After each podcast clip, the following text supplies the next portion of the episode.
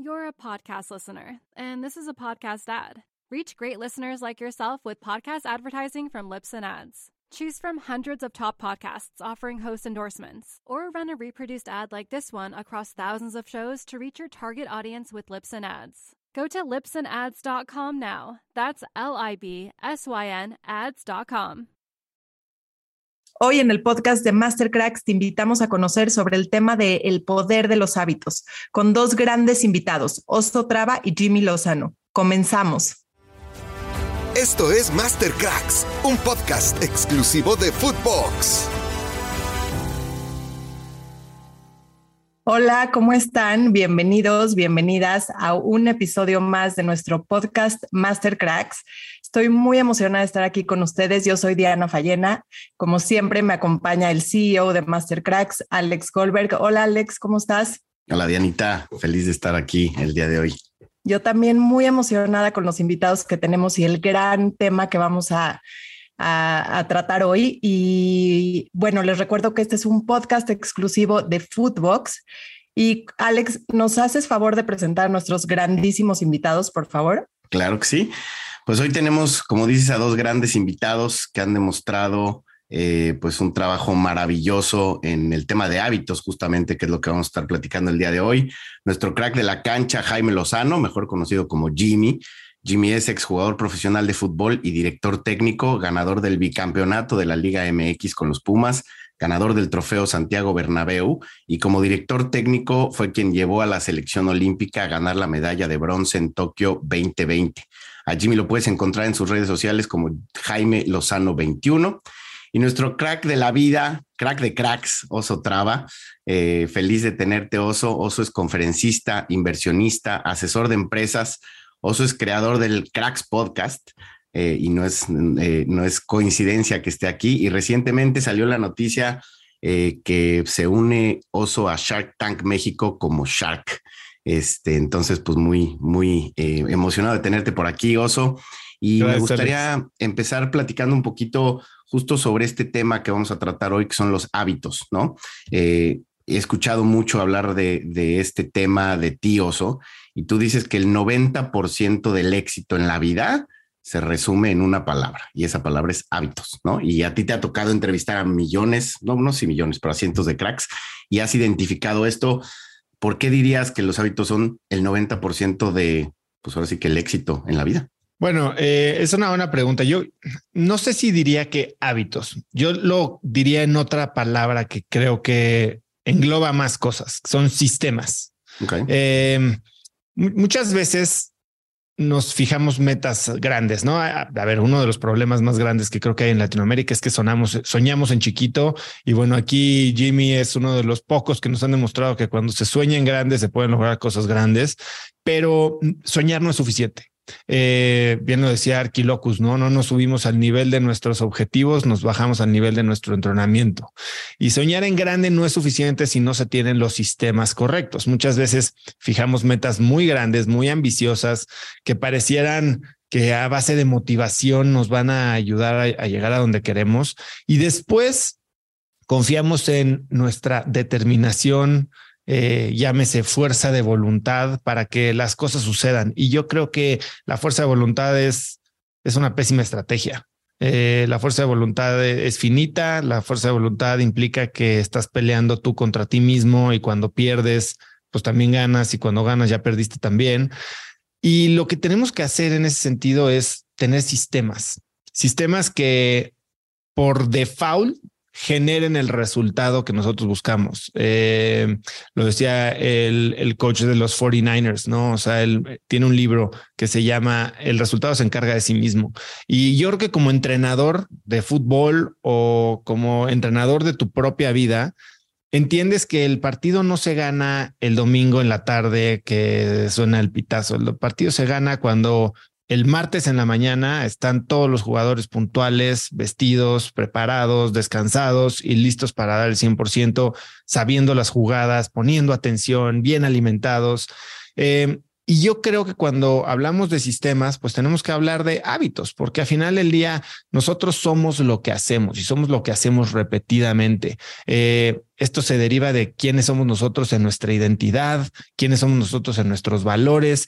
Y por eso cuando tratamos de actuar de formas que están desconectadas con quiénes somos en realidad, tenemos que recargarnos tanto en esta fuerza de voluntad. Cuando entendemos que si nos conocemos bien, si entendemos bien cuáles son nuestros motivadores y después creamos estos sistemas que por, por simple inercia se, se vuelven habituales, se vuelven eh, repetitivos al grado que se vuelven automáticos, entonces generamos todo este beneficio del interés compuesto, ¿no? Salir a correr un día no te va a hacer un atleta, pero salir a correr todos los días un ratito, aunque sea, eh, aunque esté lloviendo, aunque haga frío, aunque estés crudo, eh, eh, termina construyendo esta resistencia y esta nueva identidad que es la que te genera al final de cuentas los resultados. Entonces, yo lo que veo en toda esta gente que es extraordinaria, muchas veces es descalificación por parte del, del auditorio, ¿no? Es que él tuvo estas oportunidades, es que ella nació en cuna de no sé qué, es que él estudió en Estados Unidos. y la realidad es que, a ver, sí, las realidades son diferentes, ¿no? Y, y hay gente que, que la tiene más difícil que otras.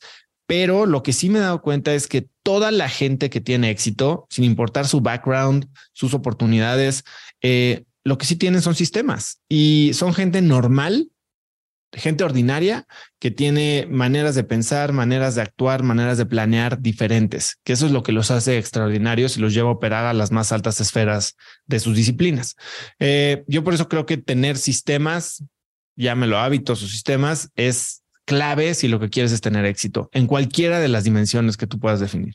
Wow, buenísimo. eso siento que nos ayuda a todos como a bajar las ideas y me agarraría de lo que dijiste para preguntarle a Jimmy, Jimmy, ¿tú sientes que esto que, que nos plantea Oso, tú lo aplicaste en, en tu vida en la cancha? Porque sabemos que que a lo mejor hubieron otros jugadores que tenían más talento o que a lo mejor no sé, sí, que la hacían mejor en la cancha, pero tú siempre te desempeñaste de una forma muy particular, muy increíble. ¿Cómo, ¿Cómo puedes a lo mejor agarrar un poco de esto y contarnos desde tu experiencia cómo, cómo fue? ¿Tú creaste sistemas?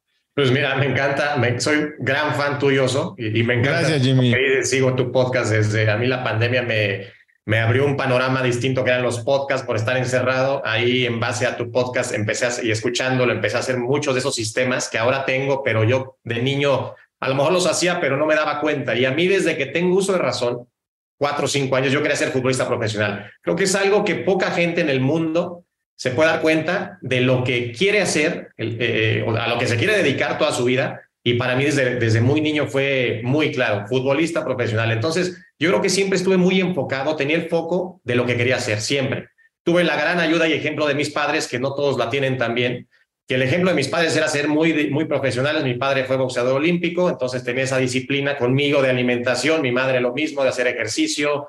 Yo la verdad que la Semana Santa la conocí hasta que me retiré, porque no tenía ni idea que era una Semana Santa, unas vacaciones de Navidad era volar el mismo 24 y regresarme. Entonces, cuando yo de niño quería quedarme con mis primos a jugar, mis padres eran, no, tienes un compromiso, quieres ser jugador profesional, pues vamos a jugar, vamos a entrenar. Entonces, para mí todo esto que dijo, eh, que dijiste, Oso, la verdad que comparto totalmente estos sistemas.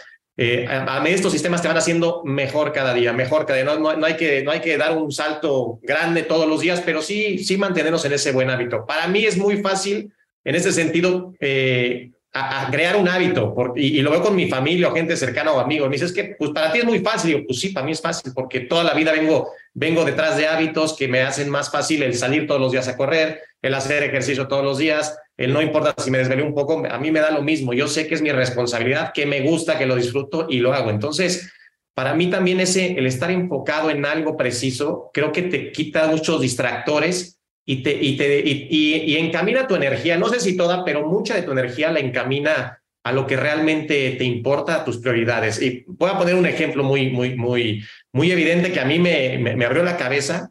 Y ahorita cuento otra experiencia muy bonita que viendo el podcast tuyo con Torradoso, este, dije, me cayeron unos 20. wow, wow, ¿cómo, cómo no escuché este podcast hace 15 años? Yo cuando, cuando es el, yo en, en el 2001, 2002 estoy en Celaya, prestado de Pumas a Celaya, y yo quería el siguiente mundial. Yo no sabía cómo porque no era ni titular, estaba peleando un descenso en Celaya, pero mi cabeza dije, yo en cuatro años tengo que estar en el Mundial 2006. Empecé a trabajar con una psicóloga. A mí me encanta todo esto de la psicología. Me hubiera encantado estudiar esta, esta, eh, esta, eh, eh, esta materia, me encanta.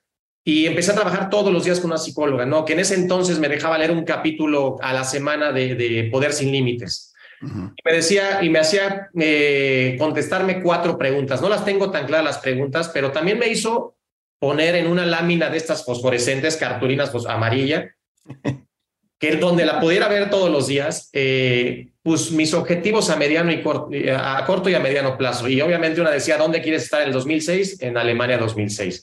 Y yo me despertaba en, en, en, en Celaya y lo primero que veía era eso, o sea, fosforescente, enorme, enfrente de, mi, de la pared de enfrente, pues entonces era eso, eso, y no hubo un solo día en este proceso de cuatro años que mi cabeza no estuviera despertarme, leerlo y pensar este entrenamiento es por estar en Alemania 2006, o sea, por ser mejor, por ganarme el lugar.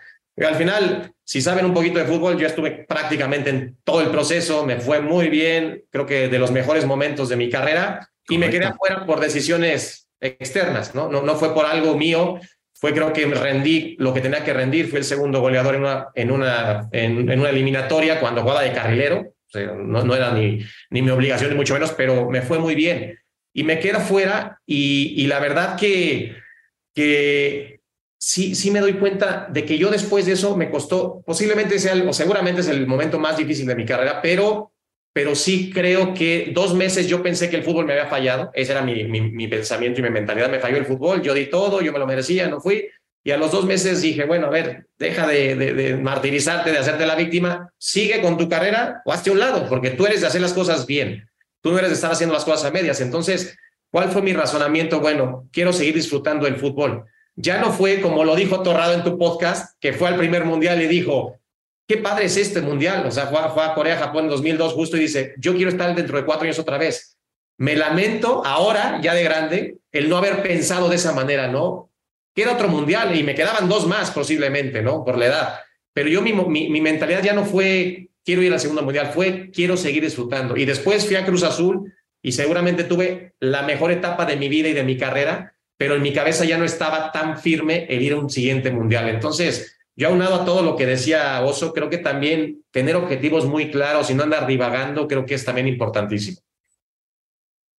Sí, no, de acuerdo. De hecho, eh, retomando un poquito lo que dices y, justo esto de la cartulina de fosforescente, eh, y escuchaba eh, a Oso justamente ayer alguno de sus, de sus podcasts sobre Bob Iger, ¿no? Que cuando presentó su estrategia para convertirse en el CEO de Disney traía 16 puntos o no sé cuántos puntos y un amigo le dijo, brother, bájale a tres porque si no te vas a estar desenfocando. Entonces, creo que eh, digo, recupero un par de cosas importantes, un tema que me parece crucial y lo tenía un poquito más adelante, pero lo tocaste oso antes, es justamente este propósito, ¿no? Este, este objetivo en quién te quieres convertir o qué quieres lograr, que me parece que es crucial para, pues ahora sí que la integración de eh, o la implementación de hábitos y por otro lado, cómo no te desvías. Y ahorita quiero platicar un poquito de eso, pero para poder aterrizar un poco más esto que nos acaban de decir, eh, tenemos el propósito o en, quién, o en quién te quieres convertir. Hablamos de que no pongamos metas muy grandes, sino metas chiquitas. ¿Cómo realmente nos pudieran dar desde su perspectiva algunas técnicas? Sé que Oso tiene la WCWP este, muy, muy aterrizada, pero ¿qué técnicas nos pueden dar eh, para que quien nos escucha pueda realmente bajar ese gran propósito que tiene o ese objetivo y después cómo lo llevo a cabo y en qué áreas lo puedo hacer? Porque pues hay muchas áreas como para desarrollar hábitos y estos sistemas, ¿no? Pues mira, eh, y puedo tomar la palabra si me lo permite, Jimmy. Eh, yo creo que la, la gente de repente cree que el propósito es la única fuente de motivación. Yo escribí un libro que estaba buscando ahorita, que ya no sé dónde quedó, eh, se llama Haz lo que importa. Y en este hablo mucho de la motivación, ¿no? Hablo de productividad, de sistemas y demás, pero creo que todo al final vale gorro si no estás haciendo las cosas correctas. Yo creo que los grandes errores en la vida, los grandes costos que pagamos en la vida no son por no son tácticos, no es elegir la jugada incorrecta, no es elegir el curso incorrecto, no es este hice la dieta incorrecta o el entrenamiento incorrecto, es estratégico. El error estratégico es el que verdaderamente cuesta, que es me dediqué a la carrera incorrecta, no perseguí el sueño incorrecto, eh, me adopté la identidad incorrecta. Y yo creo que esa es la parte que tenemos que entender. ¿Quiénes somos? Eh, en un momento, ahorita que colguemos, voy a entrevistar a Alfonso Ruiz Soto, el creador de la semiología de la vida cotidiana. Y, él habla justo de esto, ¿no? Que quien no sabe quién es, entonces no sabe a dónde va y si no sabes a dónde vas o lo que quieres, pues entonces nunca lo vas a, conseguir, ¿no? Y es cuando llegamos a estos momentos de éxito sin realización que a mí me han pasado en un par de ocasiones después de haberle hundido 10 años de mi vida a la consecución de una meta. La motivación tiene que venir de conocernos y no es un proceso, no es un momento en el que te cae un rayo del cielo y encuentras tu propósito y dices, ya, vine aquí a este mundo. Sí, ¿no? O sea, el, primer día más importante es el que naces y el segundo es en el que te das cuenta por qué, ¿no? Eso no pasa de un día para otro. Esto es un proceso de autodescubrimiento, de experimentación, de iteración, en el que tal vez un día platicas con alguien, escuchas un podcast, ves una película, vas a un país, haces un voluntariado y algo dentro de ti se mueve. Y es tener la conciencia y la presencia suficiente para para darte cuenta de que esto está pasando y jalar un poquito ese hilito y tener el valor para explorarlo a sabiendas de que tal vez te va a llevar a convertirte en alguien que no tenías ni siquiera en el mapa que eras. Yo soy ingeniero industrial. Yo soy maestro en administración de empresas. Yo soy financiero y fui banquero. Hoy, pues digo, tengo una plaquita ahí atrás que me llegó la semana pasada que dice que soy youtuber.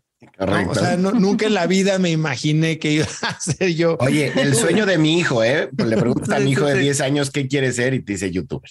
Entonces, pues sí, son, son épocas diferentes, ¿no? Claro. Pero la realidad es que cuando me di cuenta que todas estas paradigmas y estos modelos mentales sobre los que yo estaba tratando de construir una identidad y un futuro, nunca los había elegido yo y eran simples esfuerzos míos por encajar en una sociedad o en una familia o en una religión o en lo que tú quieras que que, que, no me estaban dando lo que yo necesitaba y me permití escuchar y, y, explorar y tal vez tomar riesgos en contra de lo que todo mundo alrededor de mí me, decía. Entonces empiezas a descubrirte a ti mismo y es cuando logras esos, esos momentos de realización de estoy haciendo algo que me gusta. El éxito no viene al final de un camino, el éxito no viene cuando voy al mundial. El éxito, yo, a ver, Jimmy, yo no sé si hoy te arrepientes de no haber tenido la mentalidad de seguir pensando en ir a un mundial. Yo creo que tomaste la mentalidad correcta. Hay gente que me va a decir mediocre, conformista, lo que tú quieras. Yo creo que el éxito es saber qué quieres de la vida y tener la oportunidad todos los días de, buscarlo. Y justo, no, y justo Jimmy dice lo que más disfrutó en la vida fue esa época después de. Exacto. Entonces yo creo que fue la, decisión correcta. Habrá gente que no, pero sabes que te vale más es lo que piense la demás gente. Total. Oye, Oso, pero nada más quiero interrumpir ahí un segundito. Que hay, en este proceso, porque yo, yo te escucho y digo, tienes que tener mucho valor y tienes que tener mucho autocuestionamiento para entender cuáles son esas creencias limitantes que te están topando, porque tú puedes tratar de implementar a lo mejor un hábito, un sistema, pero sabemos que hay una parte inconsciente en nuestra mente que cuando lo intentamos dos, tres días tenemos esa fuerza de voluntad de la que hablas que no nos podemos eh, este, sujetar de ella o anclar en ella ¿Por qué? Porque justamente el inconsciente puede venir a echarnos todo a perder, ¿no? A través de estas creencias, estos paradigmas. Háblanos rapidísimo para darle la palabra a Jimmy, que nos cuente desde su experiencia, pero la gente que nos escucha, ¿cómo podemos lograr eh, superar esta parte inconsciente? ¿Cómo sabemos cuáles son esas creencias limitantes que nos están topando en el camino? ¿Qué hacemos ahí? La, la primera parte es para superar, es como los 12 pasos de doble A, ¿no? Hay que aceptar, hay que reconocer, hay que entender eh, que, estás operando desde la reactividad, desde la inercia, desde la automatización de, tus decisiones. Y eso es un proceso de, de, verte en espejos, ¿no? Y de repente lo que te choca, te checa, te dice, ¿no? Hay, hay una de estas, este, una historita en la que vienen dos peces en el agua y chiquitos, ¿no? Dos pececitos chiquitos. Y viene un pez ya más viejo de regreso y pasa junto a ellos y les dice, está fría el agua, ¿no? Y se quedan viendo estos dos pecitos y, se voltean a ver y dicen, ¿qué es agua? ¿No? O sea, la realidad es que hay veces que tenemos que estar alrededor de gente que tal vez ya recorrió un poquito el camino y estar abiertos a escuchar cosas que tal vez no nos hacen ni siquiera sentido, ¿no? Yo a la gente le digo, oye, ¿cómo, cómo me doy cuenta de mis modelos mentales? Bueno, júntate con gente que piense diametralmente diferente a ti, eh, júntate con gente que te hagan tal vez hasta enojar o cuestionarte, o porque todo mundo, mm, la realidad es que tiene una razón válida para actuar, para hacer, para pensar como piensan desde la persona más radical que puedas pensar, hasta un terrorista, por ejemplo, o, incluso hasta un pedófilo probablemente, él en su mente tiene la razón de algo. Y no estoy justificando a la gente, pero creo que es un error no tratar de entender qué tiene que estar pasando en su vida para que su realidad sea correcta para ellos. Eh, y entonces, lo, lo, primero es eso, exponerte a diferentes puntos de vista a ver, yo un poco lo que trato de hacer a través de cracks, creo que es diferente, es difícil, ¿no? O sea, el, mundo de 8 mil millones de personas son 8 mil millones de maneras de pensar diferentes. Y si yo, dentro del universo de 220 personas que entrevisto, tal vez hay diversidad, pero también hay una línea que podrías ajustarlo a un silo o a una burbuja, ¿no? ¿Cómo nos salimos de esas burbujas de forma proactiva? ¿Cómo le damos la palabra a alguien que normalmente eh, descartaríamos en automático. Yo creo que esa es la primera para hacernos ver que existen otros lentes con los cuales podemos ver la vida. Y ahí le preguntaría a Jimmy justo de quién te rodeaste tú, ¿no? Tuviste entrenadores como el gran Hugo Sánchez, ¿no? Este, categorizado como uno de los mejores jugadores de fútbol este, de México, hoy eh, como, como director técnico. O sea, tú de quién te rodeaste o quién te hizo en algún momento de tu vida, Jimmy, como, cuestionarte si estabas en el camino correcto o no. También vienes de una familia, como dices, por ejemplo, tu madre eh, actriz muy, muy reconocida. O sea, ¿tuvo alguna influencia eso para tener una óptica distinta en justamente llegar a cumplir ese sueño de jugador profesional? Mira, yo como, como lo veo, y, a lo mejor se enojan algunos de mi familia, pero así lo veo yo. Mi madre es, eh, tiene 11 hermanos, o tenía 11 hermanos.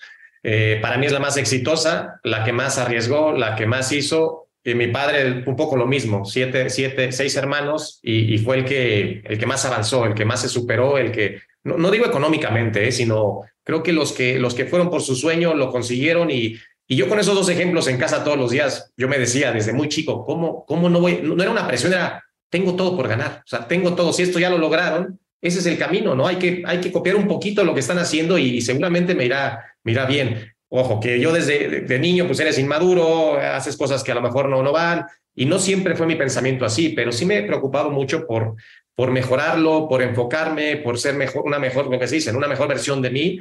Y después llegas a Hugo Sánchez, que para mí Jaime Lozano es uno antes y después de conocer a Hugo Sánchez. Y tuve la posibilidad, fue mi primer gran ídolo como, como, como, como niño. De muchos, de muchos. y después, o sea, llegó Hugo Sánchez, el primer día es como, lo que me digas lo hago porque tú ya lo lograste, ¿no? Es prácticamente un poco lo que, lo que Dios daba a mis padres, ¿no? Dime lo que quieras, tírate una chilena porque la vas a meter ahí. Sí, no es lo mismo que te lo diga cualquier otro porque siempre va a haber esa duda, ¿no? No, pues, ¿cómo, güey? Si tú no sabes ni pegarle, ¿cómo me vas a decir que haga esto y me va a salir, ¿no? Entonces siempre hay esa, esa duda, pero también esa gran ventaja con Hugo Sánchez. Entonces, Hugo un poco, digo, Hugo Sánchez al final de cuentas lo conocí en la intimidad, lo conocí muchos años y es un poco, si vieron The Last Dance, es, es tú a Jordan y, su mentalidad, su pensamiento y todo esto es, su propio coach prácticamente. Y Hugo era lo mismo exactamente, ¿no? Hugo es, o es lo mismo. Al final, sí, por nuestra cultura, por nuestra mentalidad, este, o lo quieres o lo odias aquí en México Hugo Sánchez, ¿no? Pero en muchas partes del mundo se le admira, se le aprecia y, y se le valora todo lo que logró. Entonces,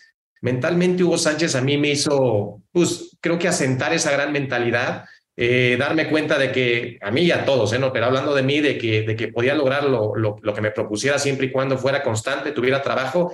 Y él siempre hablaba de la fe también, desde, vi una entrevista hace poquito también que le hacen, y él siempre hablaba de eso, además de tener todo y de creértela, tener fe en que van a pasar las cosas, en que van a suceder. Creo que también esa fe es muy importante para poder, eh, en algunos momentos donde las cosas no están saliendo como tú quieres, pues decir, bueno, hay algo allá arriba posiblemente que, que me está poniendo o me está volviendo o me va a iluminar el camino para, para regresar y poder conseguir lo que quiero. Hay una mezcla entonces, ¿no? Eh, según entiendo, como dices, pues tienes fe, tienes el gran objetivo en quién me quiero convertir, pero también está el trabajo diario, ¿no? Eh, tienes tu reto Gana tu Mañana, ¿no? Que, empiezas todos los años. ¿Qué le enseñas a la gente en Gana tu Mañana? O sea, ¿qué, qué podemos aprender de ese trabajo diario? Me tengo que enfocar en la parte mental. Hemos hablado mucho de lo mental, en lo físico, en lo financiero, ¿no? Porque pues, alguien me decía el otro día, puedes estar mentalmente de pelos, ¿no? Este, físicamente en el ejercicio, pero le debes lana al compadre y pues, se te va la vida, ¿no? Eh, ¿Cómo generas estos sistemas, estos hábitos? Eh, como para alinear todos estos elementos de los que hemos estado hablando? Mira, la parte financiera creo que vale la pena tocarla y sobre todo hablando en un entorno de, deportistas que pues hay historias de terror, ¿no? De millonarios que terminan en la quiebra por malos manejos, pero a ver, entiendo que, eh, y no digo que el dinero sea todo, al contrario, el dinero no lo es todo siempre y cuando lo tengas. Cuando no lo tienes, se vuelve tu, se vuelve todo. número uno, ¿no? Porque eh, si no tienes dinero para la renta, para la comida, para la colegiatura, para el hospital de uno de tus hijos, pues entonces hay, poco a lo que le puedas dedicar espacio mental. Eh, ¿Qué es lo que yo veo en Gana tu Mañana? Yo, a ver, todo te lo puedo resumir yo estoy convencido que para tener un gran año tienes que tener un gran mes, para tener un gran mes, una gran semana, una gran semana tienes que tener un gran día, pero un gran día empieza en la mañana. Hay gente que su mañana empieza a la una de la tarde, otras a las cuatro de la mañana, está perfecto. Yo no soy del club de las cinco de la mañana ni nada de eso. Lo que sí creo es que hoy vivimos en un mundo en el que estamos acostumbrados a despertarnos y reaccionar. Y cuando reaccionamos, ¿a qué reaccionamos? Desde ya vamos tarde al trabajo, eh, a los niños que tienen que ir a la escuela, a nuestro celular, que es el peor enemigo nuestra cama. Eh, si, si no tomamos control de la primera hora y media, dos horas de nuestro día para cuidarnos a nosotros, atendernos a nosotros y ponernos en la mentalidad correcta para vivir un día con intención, enfocado en lo que son nuestras propias prioridades, entonces vamos a terminar eh, subordinando todos nuestros proyectos a los requerimientos o las necesidades o las peticiones del mundo, eh, que pueden ser desde una llamada del banco hasta eh, un, correo de trabajo. Entonces, lo que hacemos en, en el reto Gana tu Mañana es justo eso. les comparto hábitos que yo y mucha gente con la que me rodeo tienen las mañanas, que son desde cómo dormir, cómo prepararte para dormir la noche anterior para descansar mejor. Yo creo que una buena mañana empieza la noche anterior y hay varios hábitos y tácticas que puedes usar para mejorar tu, tu nivel y tu calidad de sueño, no solo es tema de horas. Cómo te despiertas, eh, para mí, yo creo que el hábito más importante que he adquirido en los últimos, en la última década es el de la gratitud y empezar el día con la mentalidad correcta, eh, agradecido, que, a ver, ahí regresando un poquito a lo que decíamos hace un momento con Jimmy, ¿no? O sea, mucha gente cree que agradecer y reconocer es conformarse. Y yo creo que no es, no es lo mismo, o sea, es agradecido, pero nunca conforme, ¿no? Puedes tener eh, mucha hambre, pero así al mismo tiempo vivir desde una, una mentalidad de abundancia y de gratitud y de presencia. Eh, hablo de cómo alimentar tu mente, ¿no? Hoy estamos bombardeados por redes sociales, noticias y puro negativismo, y eso entrena tu sistema activador reticular a estar viendo, en vez de oportunidades, a estar viendo amenazas. Y cuando estás viendo amenazas, pues estás en defensa y las oportunidades que no ves, pues vas a estar muy lejos de actuar para aprovecharlas. Entonces, cómo alimentar tu mente. Eh, obviamente, cómo cuidar tu cuerpo en términos de eh, ejercicio. Yo creo que tienes que activarte y tienes que cuidarte todos los días para estar con esta máquina que es tu manera de interactuar con el mundo eh, en una posición óptima para aprovechar estas oportunidades. Eh, como, como para mí el desayuno es eh, la comida más importante del día. ¿Cómo puedes alimentarte para tener la energía y no tener picos y valles de, de insulina y entonces sentirte cansado y que te vengan estos crashes y estar dependiendo de café o de, eh, carbohidratos simples que te levanten, etcétera. Entonces todo esto lo vemos durante 10 días en el reto a tu mañana y, y les doy, voy dejando retos a la gente de implementación de estas. Son cosas muy sencillas, ¿no? Y no, no, no quiero que la gente cambie su día de la noche a la mañana y tenga ahora una lista de tareas que tiene que hacer, sino que al contrario, que, que otra vez, se salga de su zona de confort, pruebe un par de cosas y defina si son cosas que le funcionan, ¿no? Hace rato Sencillo, como dices. Decía Jimmy que la gente le dice, es que es bien difícil adoptar un hábito. Eso no es cierto.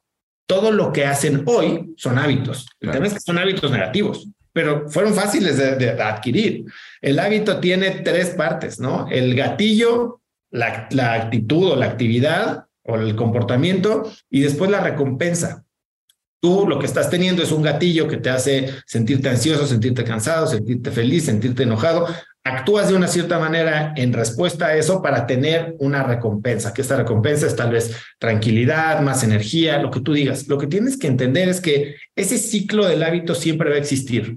Lo que tienes que cambiar es la actividad y de, tener una actividad que sea dañina o nociva o, perjudicial a una diferente que te dé la misma satisfacción, pero sin los efectos negativos.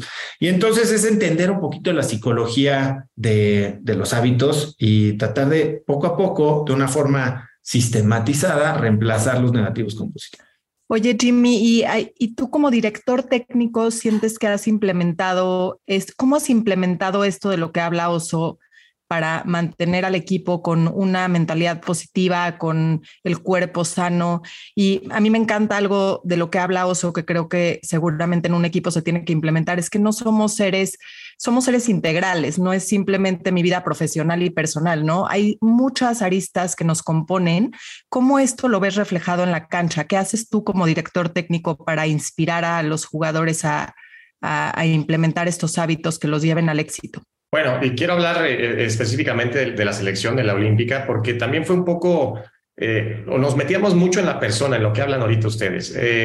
sabemos que muchas veces y muchos entrenadores, pues los vemos como profesionistas al jugador, ¿no? Tú me tienes que dar rendimiento, yo te digo que hagas esto y lo tienes que hacer, si no juega otro o, o el que más se acerca a lo que busco. Entonces, nosotros en selección nacional como cuerpo técnico, hablo no, no de mí solamente, sino cuerpo técnico, hablábamos mucho con el jugador, nos involucrábamos mucho con él y es cuando hablábamos un poquito de de, de, la idiosincrasia. Si eres mexicano, vas a conocer un poco más, va a ser más fácil para ti conocer al mexicano, ¿no? Sabes que lo tienes que andar arreando a veces, lo tienes que andar abrazando, no es como algún sudamericano que le dices algo y él quiere ganarse la vida y sabe que es su, mejor oportunidad y la única posiblemente. Entonces, hablando un poco de esto, siempre fuimos eh, pues muy frontales, muy honestos. Y también creo que durante Juegos Olímpicos, para mí el reto más importante, la motivación era infinita, o sea, porque al final son, eran seis partidos para lograr una medalla, entonces sabíamos muy bien que era un tiempo muy corto, vivir una vida olímpica, la experiencia, todo esto, había muchísimos estímulos para, para tener a la gente muy, muy alerta, muy pendiente y sobre todo con una gran motivación. ¿Qué pasaba o qué, cuáles fueron los momentos para mí más importantes? Por ejemplo, una derrota con Japón en el segundo partido y por eso decía de volver a reenfocar, ¿no? Primero fuimos muy, muy conscientes de lo que, a lo que íbamos, a ganar una medalla queríamos el oro, esa era nuestro, nuestra, nuestro sueño, eh, a lo que íbamos, ¿no? Y yo hablando, por ejemplo, con los refuerzos, yo cuando me dicen, bueno, estos van a ser tus refuerzos, ¿no? Cuando escojo los refuerzos, que era Memo Ochoa, Romo y, Henry, yo pedí, le pido a Torrado, digo, déjame decirles a mí, porque yo, mi manera de llegarles no es, ¿quieres ir a unos Juegos Olímpicos? O vas a venir a los Olímpicos, es, ¿quieres ganar una medalla olímpica? Así, así, así, así les pregunté, ¿quieres ganar una medalla olímpica? Este, me acuerdo, estaba en casa un primo y le hablo a Memo, Memo, ¿cómo estás? Jaime, Jimmy, ¿cómo estás? Me tocó jugar con Memo un poquito. Entonces, oye, Memo, ¿cómo estás? Eh, te quiero preguntar algo. ¿Quieres ir a Tokio a ganar una medalla olímpica? Se quedó callado y dice, claro. Entonces, ¿Quién, te dice que no a eso? No, pues es que es un compromiso, ¿no? Porque si, si les pregunto a cualquiera de los tres, me han dicho sí, a mi esposa sí, a mis hijos sí, todos quieren ir a Tokio, ¿no? Pero claro. en verdad generar ese compromiso y ese enfoque de a esto vamos, no vamos a pasarla bien, no vamos a ser olímpicos. Me y yo encanta. les mucho eso y lo vas viendo en entrevistas, cómo va respondiendo, qué se les va quedando de lo que les dices. Por ejemplo, ellos ya en las entrevistas comentaban esto. Eh, venimos a jugar seis partidos, venimos a ser medallistas olímpicos, ¿no? O sea, venían íbamos a eso. No íbamos a, yo les decía mucho eso por el tema de mi padre, que mi padre creo que fue seguramente las épocas más bonitas, peleó en el 68, se quedó eh, cerca de una medalla, pero nunca la consiguió. Y entonces para mí era muy importante eso, ¿no? Lo de también juntar los puntos, lo que es Steve Jobs que yo les decía, para mí no, no, aunque no lo había vivido, no va a ser lo mismo nunca ser olímpico que medallista olímpico. Nunca, nunca en la vida. Y hay gente que viene y está dos días y se tiene que regresar. Nosotros venimos por seis partidos, pero sobre todo a ganar la medalla de oro. No llegamos, pero nos quedamos en la de bronce y la verdad que, que fue algo padrísimo. Pero repitiendo esto, perdemos con Japón y, y, y al final yo sabía que lo importante era reenfocar, reenfocar en que no pasa nada. O sea, se puede perder, se puede empatar, se puede ganar. Hoy nos tocó perder, pero venimos, el objetivo sigue siendo el mismo, no ha cambiado. Y después perdemos con Brasil la medalla de oro y yo sabía que ese partido por el tercer y cuarto lugar que acabó siendo otra vez con Japón, el que estuviera un poquito más limpio de la cabeza, el que lo hubiera sufrido menos, el que se recuperaba más rápido, ese iba a tener más posibilidades y evidentemente fuimos nosotros y, y bueno, hicimos un gran partido, pero porque de la cabeza el objetivo seguía muy presente y, y, me parece que pudimos limpiar y enfocar y reenfocar de buena manera al equipo para lo que, a lo que queríamos. Oigan, ¿puedo, ¿puedo preguntar algo? ¿Cómo podemos llevar este conocimiento, Jimmy, que para mí es impresionante lo que acabas de decir, a la vida de los mexicanos y las mexicanas. Es decir, cómo nos podemos decir a nosotros mismos, tener una llamada como autorregulándonos y siendo nuestro mejor coach para decir, ¿quieres una medalla olímpica? en la vida, ¿no? O sea, en eso que me propongo todos los días, ¿cómo, cómo se les ocurre que podemos entregar este mensaje de llevar este aprendizaje de la cancha a la vida? Pues mira, se me ocurre ahorita rápidamente y hablando de agradecimiento, otra cosa de las que, de las que te agradezco, Oso, porque también fue con Juan Lucas en tu podcast y me metí en la pandemia. Mira, yo en el, cuando se nos da la pandemia, estábamos a una semana del preolímpico en Guadalajara. O sea, ya nos íbamos a concentrar para jugar, se viene la pandemia, bueno, se viene todo esto y ahí es donde empiezo a, a oír mucho podcast y a meterme muchas cosas por medio del podcast de Oso. Al final, en base a eso, yo volvía a generar una rutina de lo que hablaba ahorita, de agradecimiento, de ejercicio, de, de, de, un, de un 1% más todos los días. Y, yo estoy seguro que si no hubiera sido por la pandemia, no hubiéramos ganado una medalla. Estoy seguro porque yo me sentía fuerte, muy fuerte, y mi cuerpo técnico también, pero, pero eres parte, aunque, aunque te lo estoy diciendo ahorita, Oso, de, de, que a mí me haya, me cambió todo, ¿no? Si estaba bien, fui excelente. O sea, a Juegos Olímpicos fui excelente y hoy me preguntan siempre, ¿cuál es? sobre todo la gente que le gusta el fútbol, oye, eh, cuando eras jugador, qué bonita etapa, le digo, es esta. La mejor etapa de mi vida es por muchas razones esta. No saben cómo lo disfruto porque la, mi familia, porque, y estoy desempleado, eh, pero es, es esta, porque, me encanta lo que hago y me encanta despertarme, me encanta tener una rutina y me encanta agradecer todas las mañanas, todas las noches, durante el día. Y se lo estoy, eh, se lo estoy enseñando a mis hijos también, ¿no? Vamos a la noche a la cama y los acuesto y es, ¿qué te gustó de tu día? ¿De qué, de, qué das gracias el día de hoy, no? Y entonces, la verdad que cómo enseñárselo, ya me desvié un poco, pero cómo enseñárselo a los mexicanos, híjole, con, con cracks como Oso, que lo escuchen más, que lo vean más. Yo creo que expresando nuestras experiencias, que nos vean bien, sobre todo, porque muy fácil es decirlo y después que te vean y eres totalmente otra cosa. También lo hablabas, Oso, ¿no? Pero hay que ser auténticos y, sobre todo ser honestos, ¿no? Con uno mismo primero para poder ser honesto con los demás. Oye, Jimmy, este, primero, gracias. O sea, lo que me estás diciendo me puso la piel chinita y... A mí también, wow. Y la verdad es que, a ver, es de estas cosas que de repente yo veo eh, a, los equipos de la NFL o del NBA que traen a gente y, cuentan las historias de cómo pues, un, cambio de mentalidad, un concepto les ayudó a lograr cosas increíbles y digo, wow, qué padre.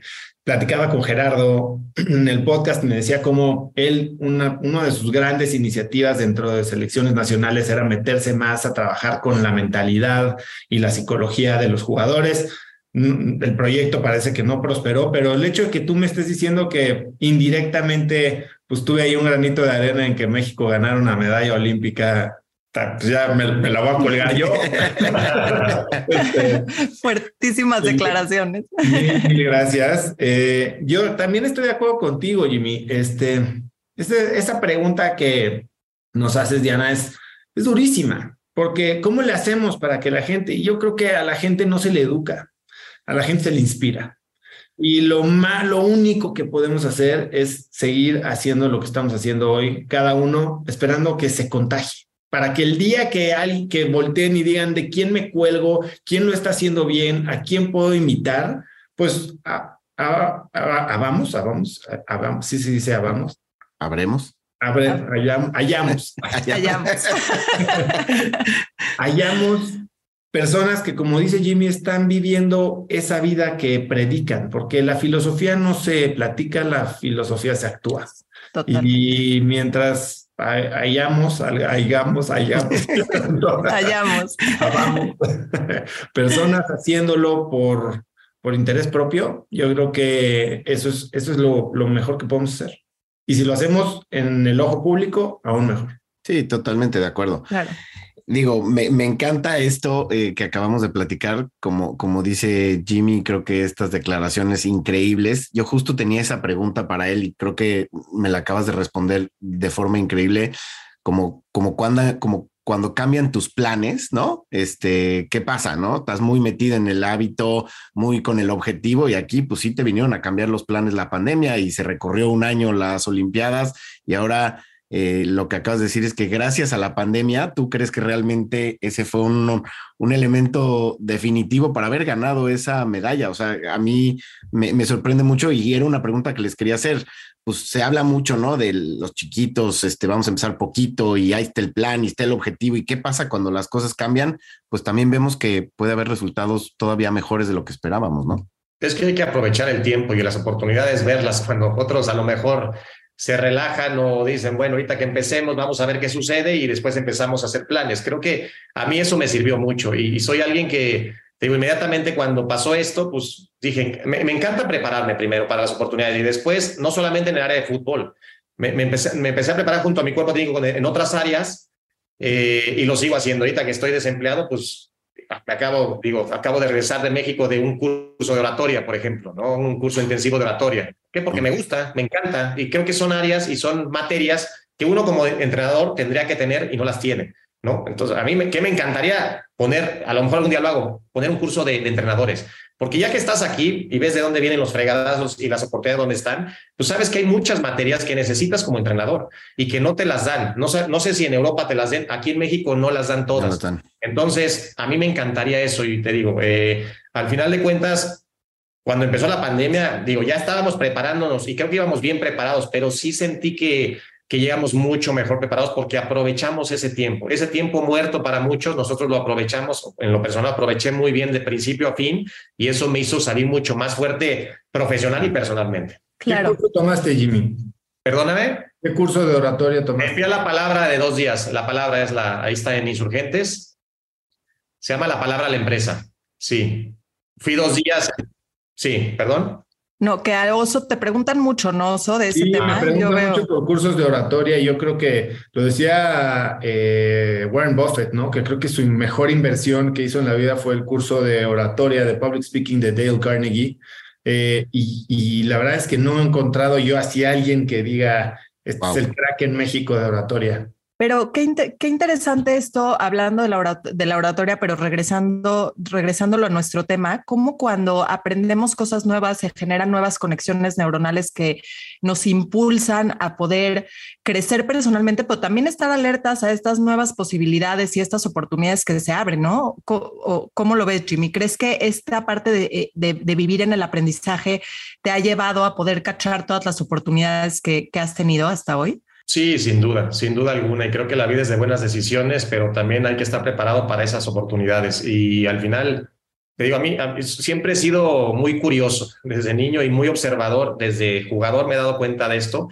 Entonces, para mí eso es importante. Y hay áreas donde digo, bueno, creo que lo hago bien, pero lo quiero hacer espectacular. Quiero, quiero, quiero ser top, top, porque veo otros que son muy buenos y creo que si yo puedo igualarme o emparejarme un poco con ellos o, o superarlos en esto, yo sé que soy mejor en lo otro y puedo llegar a tener este mejor, mejor rendimiento, o mis equipos pueden tener mejor rendimiento. Entonces, para mí es muy importante. Ya ahora todavía tenía mucho tiempo que quería hacerlo eh, y afortunadamente, bueno, me decidí porque estaba también esperando algunas otras cosas, pero sí, hay muchas áreas. Este, hice una certificación, empecé también durante la pandemia en coaching. O sea, te digo, me metí a muchas cosas, aproveché el tiempo para, para en verdad ser mejor y yo sé que si estoy bien, el, el cuerpo técnico y después el equipo va a estar mejor. Entonces, yo tengo que estar muy bien conmigo mismo y eso lo he aprendido a lo largo del tiempo. Claro, entonces quiere decir que implementando sistemas y aprendiendo de forma constante, eso me va a llevar a, poder implementar esos resultados que busco, porque no los acaba de confirmar Jimmy Oso, se acaba de enterar,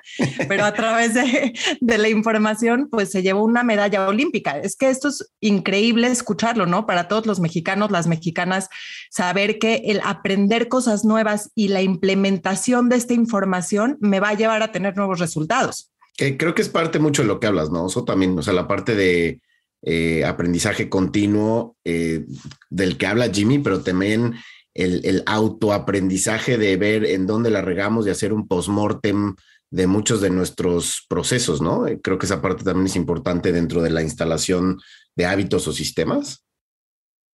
Ay, ya se nos perdió Oso. Se nos perdió Oso. Bueno, en lo que, en lo que regresa Oso, este, Jimmy, yo te quería hacer una pregunta porque también creo que hay una gran diferencia entre tu etapa de jugador y tu etapa de entrenador, ¿no? Y justamente también lo platicaba Torrado, ¿no? Cuando él fue jugador, no tuvo como mucho apoyo, no tuvo como mucho guía de un psicólogo, ¿no? La parte mental como que no era tan importante como, como se habla hoy, ¿no? En la parte mental, eh, en el fútbol, tú hablas mucho de la mentalidad, pero pues el mismo Rafa Márquez eh, nos, nos, decía que pues a él le pusieron un psicólogo cuando llegó a Europa. Entonces, ¿cómo has visto tú que ha cambiado justamente este tema del desarrollo de diferentes áreas importantes, no solo en la parte física, que hace muchos años como que era el gran enfoque, ahora en la parte eh, más, más mental, ¿no? Por así decirlo. Sí, es que la cabeza para mí siempre lo ha sido y, será lo más importante. Al final de cuentas, me ha tocado ver eh, compañeros o me ha tocado ver jugadores ahora como entrenador que, que en cuanto a aptitudes pueden estar muy parejos, pero el que tenga una mentalidad, la mentalidad correcta, pues es el que normalmente va a sobresalir. Yo, por ejemplo, en mi, en mi, experiencia, fui el último de mi generación. Yo creo que llegamos a jugar en primera división de mi generación en Pumas, seis, siete, ocho jugadores. Yo fui el último. Yo fui el último que llegó. Pero creo que también fui el que una, no sé si la mejor carrera, no sé si el que más ganó, pero creo que de las más sólidas, ¿no? De, las, o sea, no es, a lo que voy es a mí me costó más trabajo y también cuando las cosas te cuestan, creo que las, les, no sé por qué, pero les aprendes a dar ese valor y, te hacen más perseverante. Entonces, a mí en mi carrera creo que cuando las cosas no venían, eh, no, no me afectaba tanto. Cuando las cosas no venían como, como, como quería que vinieran, no me afectaba tanto porque ya tenía la piel muy gruesa, pero desde niño me rompí las dos rodillas a los 17, 18 años. Este, todavía seguí y debuté a los 19, o sea, me fueron pasando muchas cosas en la vida que, que, que, en el momento a lo mejor la sufrí un poco, pero, pero al final yo tenía la cabeza clara en lo que quería y, lo, y, mi pasión de toda la vida, pues ha sido el fútbol y es lo que más llenaba. Eh, me, me, llenaba y lo sigue haciendo. Entonces, creo que si estás bien de aquí, eh, a lo que te quieras dedicar, creo que tienes muchas posibilidades de, de, de, de, tener éxito, de tener éxito y sobre todo de, de salir adelante. De acuerdo. Osito, te nos fuiste, ya regresaste. lo siento, yo estoy aquí de vuelta. No te preocupes. Eh, estábamos nada más platicando y quería retomar contigo el tema del aprendizaje, ¿no? Hablábamos mucho de la importancia de seguir aprendiendo, de, de, bueno, lo que nos comparte Jimmy, que justamente el seguir aprendiendo en el proceso de la pandemia eh, lo llevó a, a, ser una mejor persona, a desarrollarse mejor y de, ahí poder desarrollar mejor al equipo ganador de la medalla. Y también hablas mucho como no solo del aprendizaje externo, sino que de nuestro propio aprendizaje, del post-mortem que podemos ser muchas veces de nuestras situaciones. ¿Cómo integrarías eso en todo esto que hemos estado hablando el día de hoy? Creo que, creo que qué bueno que tocaste lo del post-mortem, porque creo que mucha gente entiende que hay que aprender, ¿no? Pero aprender también es una manera de procrastinar. Eh, hay mucha gente que mide cuántos libros está leyendo, pero no aplica lo que leyó ninguno, ¿no? Y creo que eh, es tal vez más valioso leer un libro y salirte a aplicarlo en tu vida que leer 100 y no hacer nada. Eh, y una vez que empiezas a tomar acción, la vas a regar. O sea, la realidad es que aprendemos de los errores. Hoy tenemos la ventaja que ya no solo podemos aprender de nuestros errores y tener que pasar por todo este proceso de prueba y error y aprendizaje en carne propia, sino podemos aprender de los errores de otros, ¿no? Y, y creo que regresando a lo que decía Jimmy, pues le hacía caso a Hugo porque pues, él ya llevaba el camino recorrido, ¿no? Y tenemos que aprovechar esas oportunidades. Pero incluso lo que nos diga Hugo, y si nos aventamos la chilena y caemos y nos rompemos una costilla, a ver por qué, por qué pasó eso y para que la próxima vez no nos vuelva a ocurrir. Cuando tratamos de hacer lo mismo y tener resultados diferentes, pues lo decía Einstein, ¿no? Es, eh, es, es, es eh, estar, loco pensar que podemos lograr eso. Y, es, eso es algo que a veces no nos damos cuenta. Eh, queremos a base de fuerza bruta y de determinación lograr las cosas cuando más vale maña que fuerza. Y la maña es entender el error, aceptarlo, no rumiar en el error, no, no relajarnos, ni eso que dice Jimmy que hizo después de dos meses, darle la vuelta y entender que la vida sigue, eh, es crucial, porque muchas veces lo que hacemos es nos reclamamos, integramos esta identidad de fracaso y lo que hacemos es después perpetuar los errores. Un error que cometes una vez está bien, dos veces ya es una elección. Y hay veces que nos funciona y elegimos y tenemos estas eh, recompensas o medio eh, incentivos perversos de seguirnos equivocando. Eh, cobramos más significado, le damos un poco más de lástima a la gente y eso nos da atención. Tenemos que entender que a veces estamos jugando nosotros en nuestra propia contra. la única manera de avanzar es aprendiendo, actuando, iterando, reconociendo nuestros errores y tratando de hacerlo mejor la siguiente vez. Sí, creo que eso es, eso es evolucionar en la vida, ¿no? Es el proceso evolutivo que a todos nos toca. Y ya para ir, para ir concluyendo y cerrando, eh, me topé con algo que dices, Oso, en uno de tus podcasts que me, me encantó porque dice, nuestras proyecciones están limitadas por nuestra realidad. Me, me encantó esa frase, digo, viene en contexto con todo un podcast, pero Qué importante es que a veces nos sentimos limitados por lo que podemos ver en nuestra realidad y lo que conocemos. Y creo que esta conversación nos abre mucho la mente para poder ver otras, otras formas, otras posibilidades y quedarnos en la pregunta de si quiero tener esta identidad, en quién me quiero convertir y qué sistemas tendría que implementar para lograr esa transformación. Entonces, eh, con motivo de cierre, ¿qué nos podrían decir así en unas en unas últimas frases para, para dejarnos picados y querer saber más de este tema. Jimmy. Adelante, adelante, adelante Bueno, yo creo que, y aprovechando lo que has dicho un par de veces durante la entrevista, Jimmy, estoy desempleado. Y regresando a lo que te pasó con la pandemia, que básicamente todos nos quedamos desempleados. Qué gran momento, qué gran oportunidad. Pocos de nosotros tenemos la oportunidad de sacar la cabeza del agua y verdaderamente ver hacia dónde estamos remando, braceando, pataleando con tanto, con tanta furia, ¿no? Y cuando tenemos estos momentos de reflexión, de reconocimiento, de autoaprendizaje, y podemos entonces sí entender en quién nos queremos convertir, entonces las decisiones que tomemos hoy se hacen mucho más relevantes. Eh, para, para, para eh, frasear a, Alfonso Ruiz Soto, que lo traigo muy estudiado, entonces muy fresco ahorita, eh, la velocidad de la vida no se basa en la intensidad de las acciones, sino en la precisión de las decisiones. O al revés, la intensidad de la vida no se basa en la velocidad de las acciones, sino en la eh, precisión de las decisiones. Hay que tomarnos con calma, como dicen, eh, despacito que traigo prisa. Sí, correcto. Emi. No, digo, al final es lo que hago y a mí me sirven mucho estos breaks, digo, entre, entre una chamba y otra para esto, para tener una perspectiva de lo que hice, de lo que me gustó, de lo que no me gustó, retroalimentarme, retroalimentar a mi gente, también el cuerpo técnico y digo, eh, hacer cursos. A mí me encantan hacer cursos y, esto de, de, cosas que, que en verdad creo que me pueden servir que me, y, que, y que me gustan. Al final no voy a hacer un curso porque creo que me va a servir, pero puta madre este, perdón, pero me da flojera todo esto. Entonces, al final de cuentas, hago esto. Esta semana seguramente partiré a Europa, que me encanta ver entrenamientos, ver fútbol, vas conociendo gente y son como mentores, lo que decías, Oso, también. Gente que ya pasó por donde tú, por donde tú vas o por donde tú vas a pasar, también conocer su experiencia y, y tratar, tratar de no cometer los mismos errores o, o tratar de saber lo que te espera. Prácticamente es, es, eso lo que busco, pero siempre, siempre me ha gustado mucho prepararme, retroalimentarme, aprender de gente que considero exitosa, que considero ejemplares y, y al final del día a mí me ha funcionado y, y, eso podría ser una recomendación para la gente, que vea, que vea buenos modelos de gente, gente que los inspira, como decías, gente que, que los motiva y, bueno, que a lo mejor la vida no va a ser o seguramente no va a ser exactamente la misma porque también creo que lo leí en un libro, que el éxito es la excepción al final de cuentas. Todos queremos ser Pep Guardiola, pero Pep desde el día uno ganó todo y, no ha habido otro en el mundo y no creo que vaya a haber otro que, que gane como él desde el día uno, pero que, pero que también el camino es, es bonito, el, el ir disfrutando. Yo disfruté muchísimo eh, todos los Juegos Olímpicos, todo el preolímpico. Me, gustó mucho eso de mí, que supe disfrutar cada momento y no solamente hasta el ver, que fue el momento sublime, hasta el ver el equipo que le colgaban la medalla, sino, sino todo, todo lo que nos pasó ahí fue fabuloso.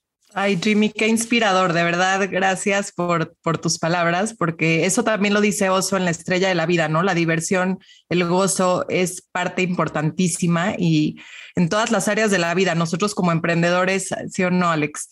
Tratamos todo el tiempo de incluir la risa, de, de, de, de verdad disfrutar cada día de, del proceso, ¿no? Y creo que esto nos toca a todos.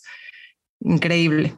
Vamos a concluir con algunos puntos centrales que aprendimos el día de hoy. Y creo que se habló mucho de la importancia de crear sistemas. Para que podamos consolidar hábitos, es importante que lo hagamos a través de la creación de sistemas que nos ayuden a la implementación de estos. También dijeron que somos seres integrales y que cuando nos cuidamos en todos los sentidos, entonces vemos el resultado de eso en cualquier área importante que queramos desempeñar en nuestra vida. Mm, me encantó cómo Jimmy habló mucho de mantenerte enfocado, cómo él sabía que su pasión siempre fue el fútbol, y a lo mejor tu pasión es otra, pero si tienes claro cuál es tu enfoque, cuál es ese propósito, no va a haber nada que te detenga en el camino, porque van a haber cosas que van a pasar, pero tenemos que aprender a salir rápido de esas situaciones y poder reenfocarnos en eso que es importante. Y cuando vivimos bajo este paradigma, pues esto nos ayuda a siempre estar preparados para ver posibilidades, para abrirnos a nuevas oportunidades. Entonces, al final, la implementación de hábitos nos, nos ayuda a integrar esta identidad de quién queremos ser y en quién nos queremos convertir. No olviden escucharnos en Spotify. Recuerden, por favor, darnos cinco estrellas para poder llegar a más personas. Síganos en nuestras cuentas personales, eh, también en mastercracks, arroba master.cracks, en todas las plataformas. Y pueden encontrar a Foodbox en todas sus redes sociales y escríbanos en arroba Foodbox oficial. Muchas gracias. Pues no me queda nada más que agradecerles, Jimmy Oso, por este tiempo, grandes aprendizajes eh, aprendimos mucho de ambos. Eh, creo que también estas eh, declaraciones de Jimmy creo que fueron padrísimas tenerla aquí justamente. Entonces, gracias Oso, gracias Jimmy por su tiempo, por, su, por sus consejos. Creo que van a poder ayudar a mucha gente y como decíamos, seguir inspirando y mandando este mensaje de que la gente pues sí se puede convertir en el crack de su vida. les recuerdo, mi nombre es Alejandro Goldberg, me pueden encontrar en redes sociales como alejandro.goldberg. Diana, ¿dónde te pueden encontrar? Arroba Diana Fallena. Eh, nos pueden compartir sus redes sociales, por favor, para que los encuentren. Oso. Eh, arroba Oso Traba en todas las redes. Perfecto. Jimmy. Híjole, la dijeron al principio, creo que es Jaime Lozano 21. Correcto. Perfecto. Jaime bajo, Lozano guion bajo en internet, me parece. En, Twitter, perdón. Padrísimo. Y Muchísimas gracias a todos. Al contrario, gracias, gracias. Oso. Gracias, Jimmy. A todos, un gusto. Gracias, Jimmy. Qué gusto. Igualmente, os abrazo, éxito. Bye. Esto fue Master Cracks, un podcast exclusivo de Footbox.